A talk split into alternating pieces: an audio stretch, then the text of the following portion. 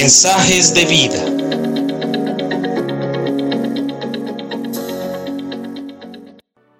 Buenos días, te saluda Nicolás Espinosa. Leí el cuento de un pajarito que era muy conocido por su forma de cantar y sus plumas muy hermosas. Entonces, un día un hombre caminaba por el bosque y vio y escuchó a ese pajarito y se hizo debajo de ese árbol. El pajarito también lo vio y se dio cuenta que ese hombre tenía una caja.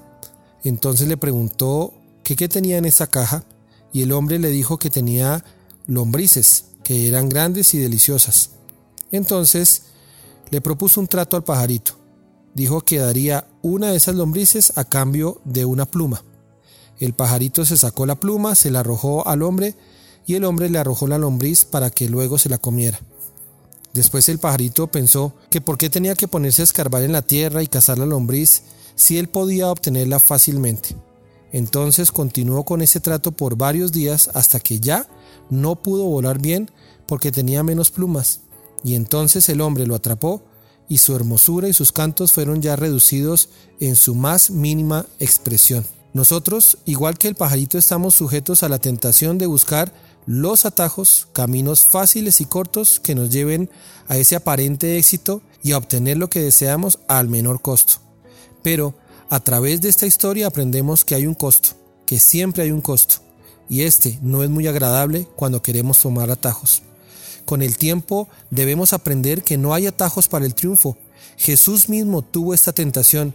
Solo por arrodillarse ante el diablo podía conquistar el mundo pero él no se dejó tentar de esa manera y cometer ese tremendo error, sino que tomó la vía más difícil, la vía del costo y del dolor, y sobre todo la vía que agradaba a la voluntad de su Padre, la cruz.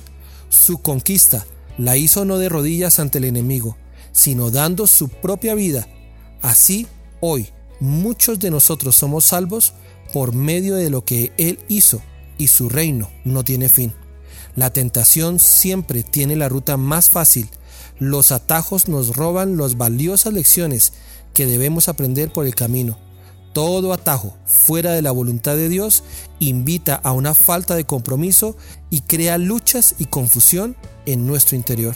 Recuerda ahora la historia de David cuando era perseguido por su enemigo el rey Saúl para matarlo. En esos días David tuvo en sus manos la vida del rey Saúl, pero no tomó ese atajo no lo mató, sino que honrando todavía que él aún era el rey, le perdonó la vida, porque él entendía que era parte de las lecciones que él debía aprender y por esa actitud tiempo después fue confirmado como el rey de Israel. Sabes, yo pienso que siempre hay comida gratis en los anzuelos, pero el costo es demasiado alto Muchas veces lo pagamos con nuestras propias vidas o en el menor de los grados salimos con grandes heridas. Nosotros, los hijos de Dios, somos corredores de resistencia, somos maratonistas, no estamos en una carrera corta de gran velocidad, sino en una carrera larga que requiere paciencia y entrega. Este es el tiempo de cambiar de actitud. Cambia tu mente, cambia tu manera de pensar, disponte a aprender. Y aunque pareciera que este camino, el que no tiene atajos, es más difícil, permanece allí porque Él te llevará al centro de la voluntad de Dios, a la oportunidad, al éxito y al triunfo que Dios ha preparado para ti. Que Dios te bendiga.